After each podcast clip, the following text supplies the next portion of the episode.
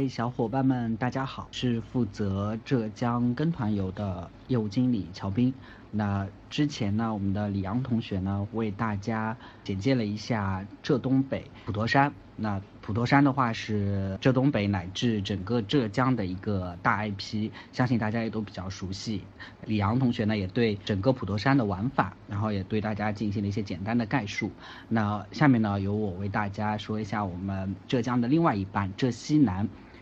那像杭州、衢州、丽水、温州、台州这些地方呢，都是属于浙西南的部分。那浙西南的话，呃，是像杭州这块的话，它的一些下属的目的地，像淳安千岛湖、桐庐、建德，然后这都属于现在属于是杭州市管辖。那浙南呢，包括了温州、台州、处州，然后处州呢，现在也是更名为了丽水。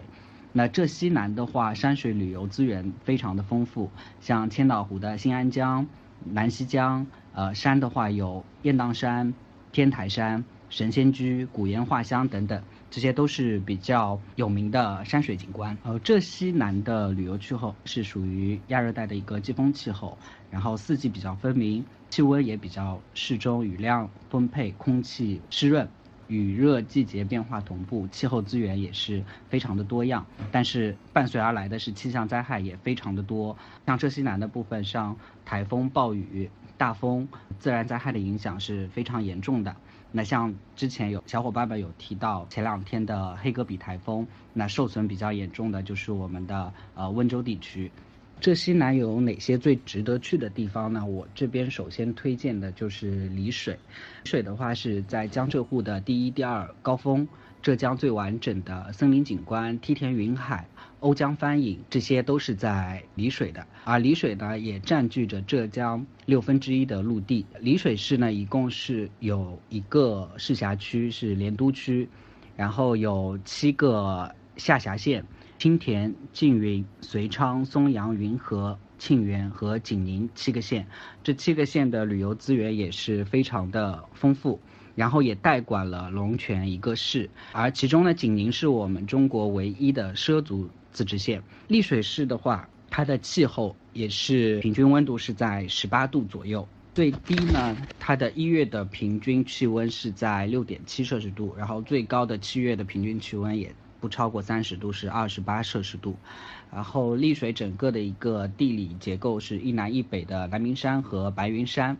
然后是中间是怀抱着丽水城，很多当地人和游客其实都喜欢在傍晚爬到山上去欣赏瓯江夜景，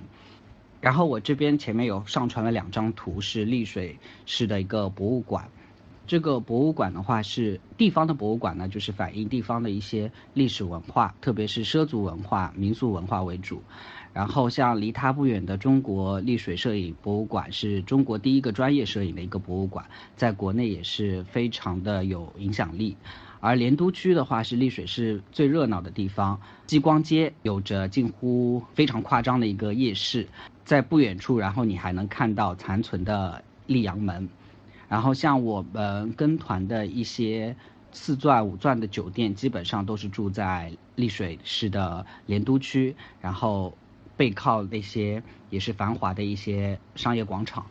出行也是非常的方便。上面两张图的话是丽水的一个。比较知名的景点也是必去的一些景点，叫古烟画乡。然后这是丽水地区打造的一个精品景点，是由古烟和画乡两个部分组成，分别位于丽水西南的碧湖镇烟头村和大港头镇。然后画乡大港头是国内很多美术院校的写生基地，像我第一张图就是在拍那个学生在写生。景区是分布在大溪的一个两侧，西东是。大头港镇江边有一条挂着红灯笼的街，叫做江滨古街。街口是两棵古树和以此命名的双阴亭，亭旁是香樟。然后西溪的烟头村是景区重点，包括有通济堰、文昌阁和古建筑群，分布着很多鹅卵石。这上面的四张图片的话是仙都的景区，仙都景区的话是电影《阿诗玛》还有道士。下山等两百多部影片的取景地，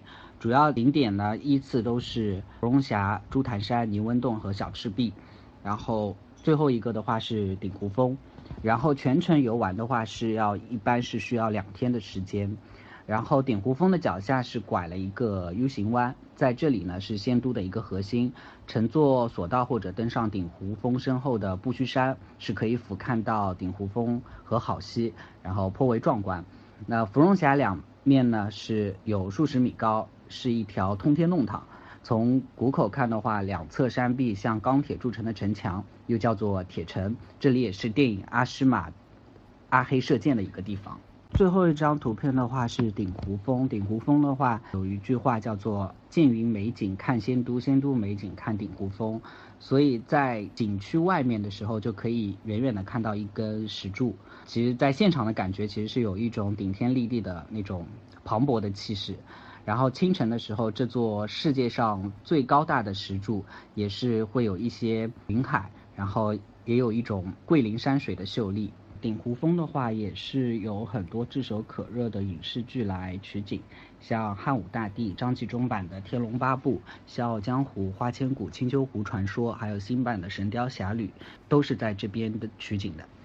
呃，上面四张照片的话，就是非常非常有名的丽水云和梯田。在浙江的话，说到梯田，其实不得不提是有中国最美梯田之称的云河梯田。它是华东地区最大的一个梯田群，也是摄影爱好者们追捧的摄影基地。这里的海拔跨度是两百米到一千四百米，垂直高度是在一千两百多米，呃，跨越了高山、丘陵、谷地三个地质景观带。近年呢，也被美国 CNN 评选为中国最美四十个景点之一。那我这边发的四张图呢，其实是对应的丽水的一个春夏秋冬不同的景观。第一张就是春天，哎，就比较绿油油的。然后第二张的话就是开离节，然后要在梯田里面注水，产生的一个景观。像今天的话，我们有在当地的小伙伴有拍了一个视频，然后很多就是基本上是跟照片一模一样。然后第三张的话就是秋收的时候金灿灿的，第四张就是那个冬天的雪景。接下来就是景宁的，之前有提到的景宁的一个畲族的自治县。景宁呢是现在浙江唯一一个少数民族的自治县，虽然并无多少原生态的观赏点，但是无论是山区的老寨古桥，还是峡谷中的岩石溪流，都能让具有探险精神的旅行者获得满足。还有一个目的地就是一个代管市，是龙泉市。龙泉的市容没有它的名字叫的那么让人心动，但这个是青瓷与宝剑的故乡，而且它也有一个又一个的青瓷工作室和作坊。那我们后续的话也会有景宁畲族自治县的一些产品，然后是会制作上线啊，到时候可以在携程旅行网的跟团游页面可以搜索丽水。然后可以去查看并订购。